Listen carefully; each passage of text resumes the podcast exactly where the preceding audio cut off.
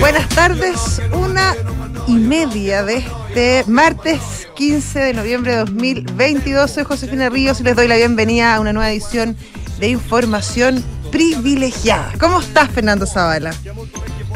Hola Josefina, ¿cómo te va? Esta canción como que era muy usada para cambiarle la letra en su minuto. ¿ah? Ah, sí, no. Yo la puse porque es en italiano, básicamente. Y, Ah. y el día de nuestra Francesca Ravizza, así que Ah, en honor a ella. Y En porque además, sí, feliz cumpleaños a la Fran. ¿ah? Sí. Y, mm, y además porque tú sabes lo que significa que no me annoyo. No, ni idea. Yo no me ¿Qué aburro. Yo no me aburro, ¿viste? Yo no me aburro. ¿Viste? Y que no me estanco, Bueno. ¿sabes lo que es? Yo no me estanco. ¿No me detengo? No, yo no, sé. me canso. No me canso. Ah, igual es Muy buena la canción. ¿Te gustó? Está buena, está buena, Sí. está buena, está buena. Ya, qué buena. Oye, eh, ¿qué pasa? Oye, te- tengo la sensación como que en esta fecha está todos los grandes líderes del, del mundo como que reunidos en Asia, en alguna Sí, parte, ¿no? Tenemos. El, el G20, ayer se juntó Biden con Xi Jinping a darse un abrazo y estuvieron tres horas tomando Qué hora cafecito. de abrazo, imagínate lo largo. tres horas de abrazo, Ah, muchos abrazos. Sí. Y, y, eh, bueno, viene la reunión del G20, como bien decíamos, donde además se habla mucho de Ucrania y Rusia y la salida de ese No, conflicto. y bien curioso porque todos hablan y de las sanciones. Y el canciller ruso Claro. mira, mira así calladito y mira. Mira, claro. Mira, mira. y, y parece que no la dio muy bien últimamente, según lo que reporta la prensa internacional, porque están perdiendo parte de lo que habían avanzado en, en el. No, y está perdiendo mucho en el, apoyo. en el y este. Está perdiendo mucho apoyo interno, además, a Vladimir Putin. Hay mucha crítica en, en, bastan- en bastantes sectores ya de la población. Entonces, claro, lo que pensaban que iba a ser una cosa, una guerra rápida, fugaz, intensa, se transformó en una guerra larga que nadie nunca pensó. Así que, claro. Acuérdate que eh, eh, de manera oficial ni, ni siquiera ha reconocido que está en una guerra. Esto se llama una operación militar especial. Claro, Todavía. Tal Es cual. bien especial la operación militar. Sí, larga. durar Más de un año. Larga. Larguita, no, no, todavía no un año, pues sí, fue en No, todavía no un año, es verdad, 24 de febrero. En febrero, Sí, 24 de 24 de febrero, sí. Falta un poquito, pero no mucho. Oye, bueno, mientras los líderes del mundo se juntan en Asia, eh, bueno, porque nuestro presidente también partió para allá, eh, o para partir para allá, no sé qué hora sale, eh, a la PEC en Tailandia. Ayer creo que partió en la noche, ¿no? ¿Ayer? ¿Hoy día? No sé, pero es como por ahora, sí. Sí, Sí, eh, porque de hecho, sí, porque el candidato allá es vicepresidente oficialmente. Sí, porque partió- nosotros tuvimos un, eh, la, la Isa Caro, periodista de la tercera, ella iba a la gira y nosotros hablamos con ella ayer en la tarde, un poco antes de que, de que eh, despegara el avión. Así que. Claro. Además está la COP27 en Egipto, o sea, está, está todo pasando. Es como época de reuniones multilaterales. Y el APEC en Y- Tailandia, que viene ahora, porque comienza en el miércoles. Mañana Claro, tú miércoles fuiste una vez a PEC, ¿no? He ido ¿Cómo es dos veces a APEC. Ah, dos veces. Fui ¿Cómo una vez PEC? Vladivostok, en Rusia, que yo me imaginaba Vladivostok súper sensacional y no era para tanto. ¿No? Eh, de hecho, la PEC. frío. de- no, sí, no tanto, no tanto, porque fuimos en esta, era como en esta época, no hacía tanto frío todavía. Y acuérdate Ya. que Vladivostok es al sur, eh, al sur de Rusia, en, la, en el, bueno, en el pedazo pacífico que tiene Rusia, justamente por eso eh, pertenece, logra pertenecer a PEC. Y eh, no era en Vladivostok mismo, sino que era en una isla que había que cruzar un tremendo puente que había una universidad gigante. Y ahí se realizaba APEC. Entonces, por ejemplo, si uno quería salir en la noche a conocer la ciudad, no era tan sencillo. Había, había harto control de seguridad, Ah, ok, harto control de seguridad.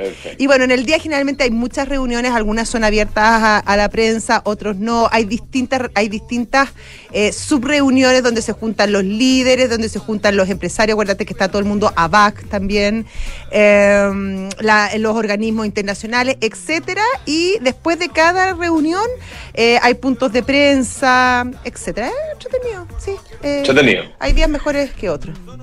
Oye, bueno, eh, en paralelo a todo esto, hoy día tuvimos otro dato de, de, mm, inflación en Estados Unidos. Mm. Eh, en este caso se trata del dato de precios mayoristas, que se esperaba un 0,3% y salió 0,2%. Entonces, es otro dato que vuelve a confirmar, parecía, que la inflación en Estados Unidos al menos parece estar soltando y estar desvaneciéndose las presiones inflacionarias que tuvimos en algún minuto de, este año. Sí, ¿ah? Buena noticia. Sí, ese índice eh, se lo tomaron muy bien las, las bolsas en Estados Unidos, están todas subiendo, el Nasdaq más de un 2% con, este, con esta noticia en este momento. Claro. Sí, sí efectivamente. Eh, esa, esa buena noticia tiene como contrapunto, fíjate. Es por es a las ventas mayoristas, ¿cierto? Ese es el índice, a las ventas mayoristas, sí. Precios mayoristas, sí. Eh, o wholesale. Wholesale, claro. Wholesale price en, inglés. Eh, ese dato te decía, tiene como contrapunto quizás eh, datos de producción industrial que conocimos ayer en China, porque mm. esta moneda tiene dos caras, ¿no es cierto? los bancos centrales han estado tratando de reducir las presiones inflacionarias a, punta de subir tasas de, de interés pero obviamente eso tiene la contrapartida de que se reduce la actividad económica también al mismo tiempo. Entonces, la producción industrial china, que se dio a conocer ayer en la noche, hoy día primera hora, eh, salió 5%, esto es eh, año contra año, el mes de octubre, se esperaba 5,2%. Eh, entonces, fue un número más o menos malito, que obviamente que no es el único número que uno tiene que mirar, pero es otro número más que muestra que el mundo está entrando en un periodo de eh, actividad económica más reducida. Oye, en Chile hoy día la presidenta del Banco Central, Rosana Costa, estuvo en una reunión acá en la radio en el Hablemos de Off en la mañana. La vi, la vi ahí en, eh, por vía digital. yo también, yo también la estuve viendo y la verdad que fue una, una entrevista larga, bien interesante, donde habló de distintas cosas y entre ellas dijo que podríamos estar viendo la caída de la inflación y estar en camino para llegar en el largo plazo a la meta del 3%. O sea, podríamos estar llegando probablemente al tope, al tope inflacionario. De hecho, ya se han registrado dos meses que hay una pequeña caída. Hay que esperar todavía para confirmar la tendencia, dice ella, pero que eh, de no variar mucho eh, las condiciones, se debería poder lograr esto de volver a la, a la, a la meta del 3% en dos años. Em, también dijo que em, eh, eh, estaba estaban estudiando el tema de la reforma previsional. Dijo que esta era una reforma muy importante, que obviamente tenía un foco en, la, en, el tema de la previsión social.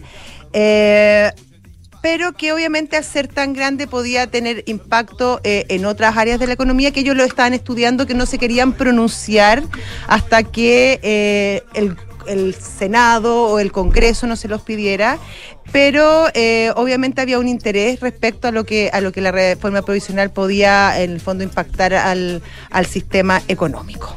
Oye, dijo, dijo, va directamente diciendo que esta reforma, la reforma previsional, tiene un impacto muy grande en el crecimiento. No se refirió, no hizo un juicio de valor, sino que dijo el tamaño y la relevancia de esta, de esta reforma es eh, algo muy relevante de cara al crecimiento de los próximos años y por lo tanto el Banco Central está monitoreando muy de cerca y eh, generando análisis sobre qué ángulos podría tener impacto particular en el crecimiento del país para Oye, de hecho le preguntaron en la mañana porque en, en algún momento cuando la presidenta Bachelet eh, presentó su reforma eh, previsional, le pidió al Banco Central en ese momento que hiciera un informe, un estudio respecto a la, a la, a la reforma que ellos querían presentar. Y en ese momento Rosana Costa dijo que se había hecho el estudio, que ellos lo habían presentado, que el, estudio era público y que se, en, ese, en ese estudio se analizaban los distintos sistemas y que efectivamente eh, cuando, se, cuando se publicó ese estudio y una de las conclusiones que se llegó, sobre todo en comparación con los sistemas previsionales del mundo, era que los sistemas de reparto no eran buenos. Así todo fue cauta eh, para referirse a esta reforma en particular porque dijo que era distinta, que era un sistema mixto, etcétera, y que lo estaban estudiando. Y que si les pedían la opinión, ella la daría.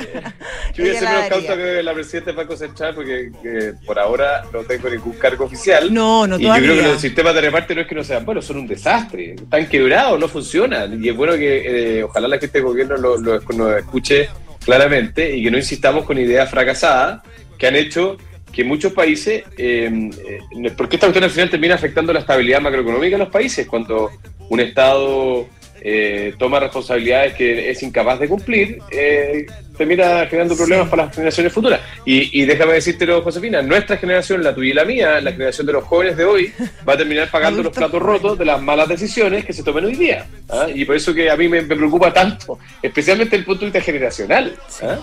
Oye, habló también. Oye, última. Espera, Ah, habló, perdón. tam- habló también la, la Rosana Costa respecto justamente al, al- al posible escenario de recesión global y dijo que sí, que efectivamente habían muchos muchos indicadores de que así sería y que esto va a generar una gran volatilidad de los mercados y que obviamente esto terminará golpeando a nuestro país. Oye, quería comentar solamente, hoy día eh, las criptomonedas se toman, los criptoactivos se toman un respiro de, de estos días de caída que, que habían tenido. Y de hecho, hoy día, en la mayoría de los, de los criptoactivos más grandes, estoy hablando de Bitcoin y Ethereum, son los dos más grandes, eh, están con números positivos. O sea, el Bitcoin sube un 3,3%, eh, Ethereum sube 1,8%. Eh, empieza a disiparse de a poco, ¿ah? falta mucho todavía eh, la, la polvareda que dejó esta quiebra bullada de FTX, una de las plataformas más relevantes de transacción de, de criptoactivos ¿ah? en el mundo. Perfecto. Bueno, vamos sí, a saludar a nuestro pantallazo, el señor Raimundo Olivares, analista senior de trading en Credit Corp Capital. ¿Cómo estás, Raimundo? ¿Qué tal? Hola, ¿qué tal? ¿Cómo están? Muy bien por acá, gracias. Hola, Raimundo, buenas tardes. Oye, una, una buena jornada, al menos en Estados Unidos. Acá en Chile la cosa no tan buena. Correcto, eso se debe principalmente al dato que conocimos a las 10 y media, eh, índice de precios productor en Estados Unidos, el cual sale por debajo de lo esperado. Lo cual en simples palabras se traduce a que la Reserva Federal ha venido haciendo un buen trabajo para atajar el fenómeno de la inflación por medio de su alza de tasas. Eso, por supuesto, genera un alivio inflacionario momentáneo respecto a la expectativa y, por lo tanto, empiezan a favorecer a, los activos de riesgo. Principalmente el Nasdaq, porque el Nasdaq, sabemos que las empresas tecnológicas se apalancan fuertemente en financiamiento. Por lo tanto, cuando sus tasas son más bajas, permiten aumentar sus márgenes y sus spreads. Eso también genera que el, el dólar empiece a caer, ya que Estados Unidos no tiene esta palanca para seguir subiendo sus tasas, probablemente, dado el dato de inflación, aunque solo uno. Por lo tanto, el índice del dólar, el famoso DXY, empieza a retroceder, lo cual se empieza a traducir también en la caída del dólar frente al resto de las monedas a lo largo del globo. Por eso vemos como nuestro tipo de cambio también, tras una apertura en 884, logra llegar hasta 897, pero nuevamente vuelve al, al nivel del inicio del día y se mantiene por ahí eh, bastante parecido al rendimiento que, eh, que, que mantienen su- sus monedas comparables. Perfecto. Oye, ¿y en El- Chile el- qué pasa? Porque, bueno, Soki Mitch cae, probablemente eso tiene una gran incidencia respecto a lo que está pasando.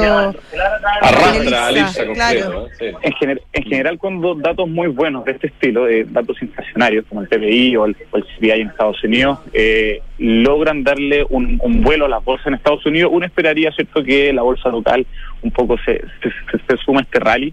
Eh, sin embargo, la caída en, en, en Soki y en Enel eh, está empezando algo, algo un poco más y lo que está subiendo no pondera tanto en el IPSA. Recordemos que el IPSA tiene una ponderación por cada uno de estos bastante, por lo tanto cuando Soki cae fuerte el IPSA también lo hace. Más que nada sería eso, pero si uno mira un poco la, la, la pantalla grande se da cuenta que eh, papeles de menor capitalización sí suben bastante. Oye. Raimundo, pero Soki está cayendo casi cuatro puntos y medio. ¿Por qué? Eh, sería principalmente lo que co- comentaban acá en la mesa, eh, una, una pasada por caja. Ya. Perfecto. No Una toma de utilidades le llaman eh, los operadores. Correcto, Una toma de tal utilidades. tal cual. Muchas gracias, Raimundo. Un abrazo. Gracias, Raimundo. Hasta luego. Que estés muy bien, hasta luego. Y Santander. Es eh, que esa, eh, decir pasar por cajas como que puede ser interpretado. ¿ah? pero igual es verdad. Es verdad, es verdad. Igual es es verdad. De que- Vaya, la de que interpretación es verdad, es verdad. Es verdad. es Oye, verdad. si tu objetivo es conocer nuevas culturas, por ejemplo, ir a Asia, que estás muy interesado, te noto hoy día. Muy interesado. muy Sí, interesado. es conocer nuevas culturas, tener un lugar para llamar hogar o perfeccionar tus conocimientos. Cúmplelo invirtiendo desde tu app Santander en la sección Objetivos. Más información en santander.cl. Santander, tu banco.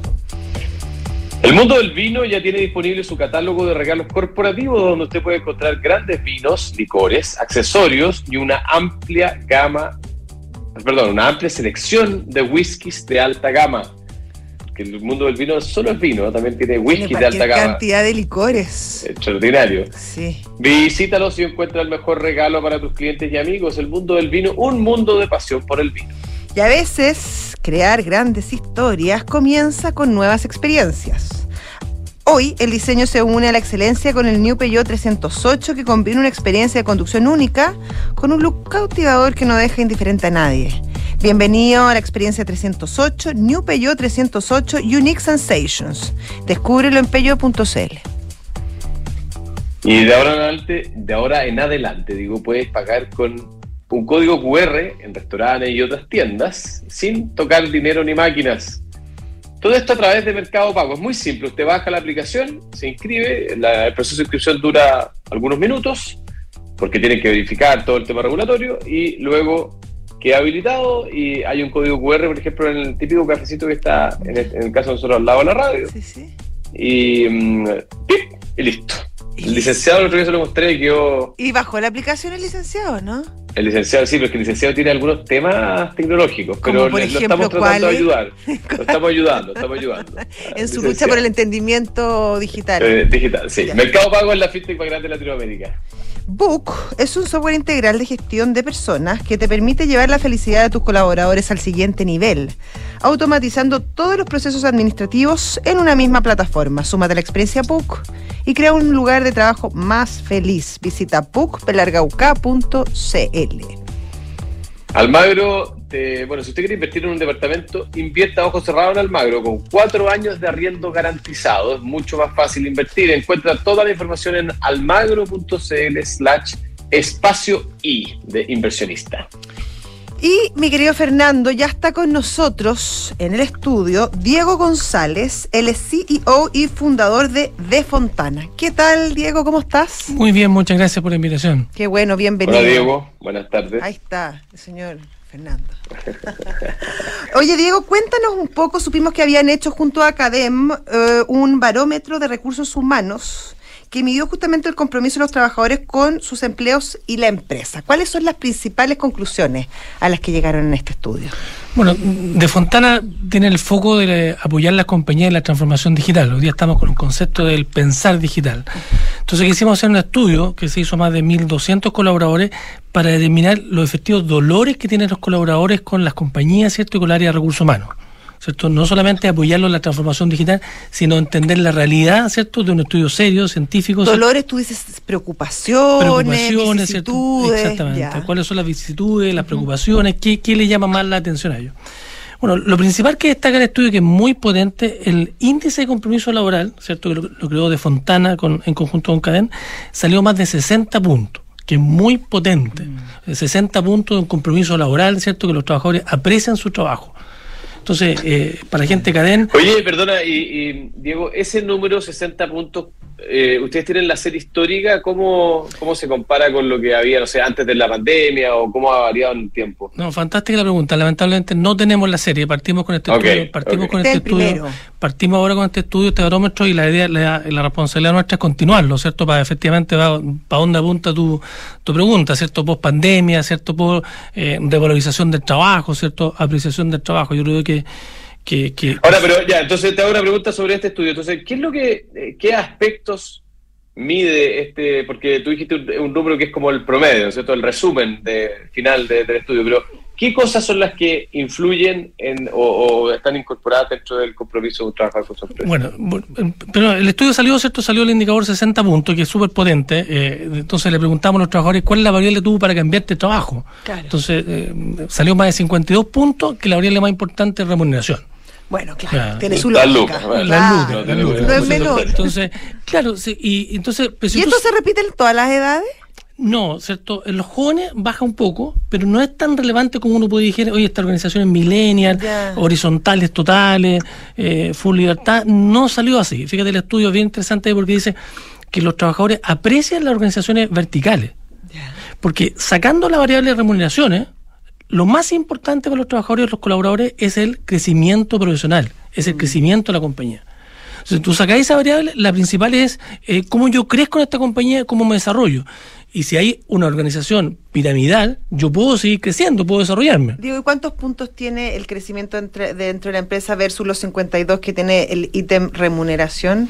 La, la primera remuneraciones y después la segunda que tiene desarrollo profesional es como 26 puntos. Ah, o sea, la mitad. Claro. O sea, es bastante Eh, más importante claro. el tema de remuneración. Sí, bastante Ya. importante. ese- Oye, ¿y, y hay, hay alguna diferencia? Tú hablabas del tema etario. Eh, ¿Hay alguna diferencia hombres, mujeres o alguna otra eh, corte interesante en el estudio que ustedes encontraron donde ve esa diferencia? Eh, yo diría que eh, lo- la, la variable que tú dices, ¿cierto?, de, de la juventud, ¿cierto?, 25, 30 años, siguen apreciando más estas organizaciones horizontales, pero no es un tema relevante que uno diga. Ya. Las personas mayores se aprecia mucho más todavía el índice de compromiso laboral. Claro. Personas sobre 58 años dicen, chuta, yo tengo que cuidar mucho más trabajo, tengo que ser mucho más profesional, mucho más responsable, porque efectivamente ellos ven que hay un entorno externo un poquito más eh, deprimido. Entonces, eh, cuidan mucho más su compromiso.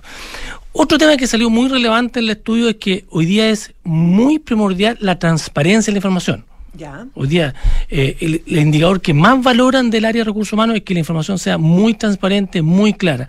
En las liquidaciones, en los bonos, hoy día tú no puedes jugar con eso. Otro tema relevante, ¿cierto?, Eh, el- el- la- eh, en este estudio es que, por ejemplo, las evaluaciones de desempeño, ¿cierto?, todo eso hoy día se puede digitalizar. No, no puede di- medir, medir la evaluación de desempeño eh, manualmente, ¿cierto? Como, Artes- como, criterios subjetivos. Exactamente, Ya. tiene que ser súper objetivo y súper profesional en ese tema. Eso hoy día es muy bien valorado. Donde el área de recursos humanos se tensionan un poco, por ejemplo, el área de reclutamiento, el área de selección de personal. ¿Y por qué se, se tensionan ese, en ese punto? Porque tienen que interactuar con otras áreas. Entonces tienen que coordinar ese proceso y también tienen que coordinar con terceros que ingresan a la compañía. Y ahí se pone tensa el tema.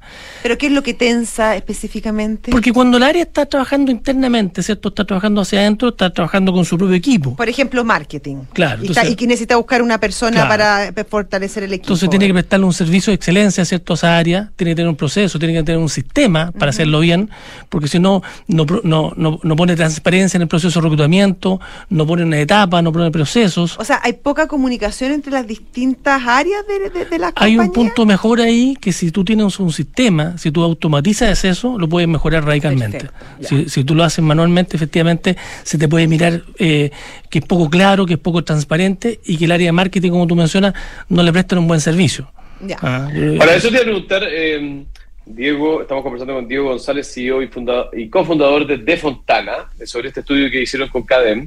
Eh, ¿Qué rol juega la tecnología? Eh, porque uno escucha por muchos lados de que las empresas que han adoptado plataformas tecnológicas, sistemas digitales avanzados, quizás te pueden tener un, un mejor clima laboral. Eh, ¿Eso es así? ¿Hay más compromiso en las empresas más tecnológicas o, o no, no lo midieron ustedes? Hay, hay como, hoy día hay como un, un- sí, sí se mide en el estudio, porque como te decía, ¿cierto? Se, hoy día se valora la transparencia, se valora que la evaluación de desempeño sean digitales, se valora todo el tema que esté eso automatizado. Hoy día una empresa tiene que tenerlo desde en los procesos de tener automatizado la contratación del personal, la transparencia en los pagos de sueldo, ¿cierto? Los bonos, las liquidaciones, los días, todo el reclutamiento, entonces eso es un desde. Hoy día la tecnología no es un impedimento para automatizar el área de recursos humanos ni la compañía. Tú sabes que hoy día por 1.500 pesos mensuales tú puedes automatizar completamente un área de recursos humanos por colaborador. Entonces no es un problema de, de recursos, como era hace muchos años atrás, que era una tecnología inalcanzable por- o para las grandes compañías solamente. Hoy día una pequeña empresa puede tener un, un sistema que te automatice todo ese proceso. Y fíjate que es interesante porque empresas pequeñas de 20, 30 trabajadores, 40 trabajadores pueden tener toda esta área automatizada y poder tener un compromiso laboral muy alto. Y, se, y, y por lo que vieron ustedes en, en- en el estudio, empresas que tienen este tema más digitalizado, más con, más con criterios más objetivos, en general tienen un mejor ambiente de trabajo que aquellas que no lo tienen o no necesariamente. Incide, eh, eh, incide positivamente en el resultado. Cuando tú tienes transparencia, cuando tú tienes sistema, cuando tú tienes digitalizado tu área, es mucho más positivo mirado por los colaboradores en este aspecto. Es decir, el indicador en las compañías que están digitalizados esos procesos, el indicador es mucho más alto.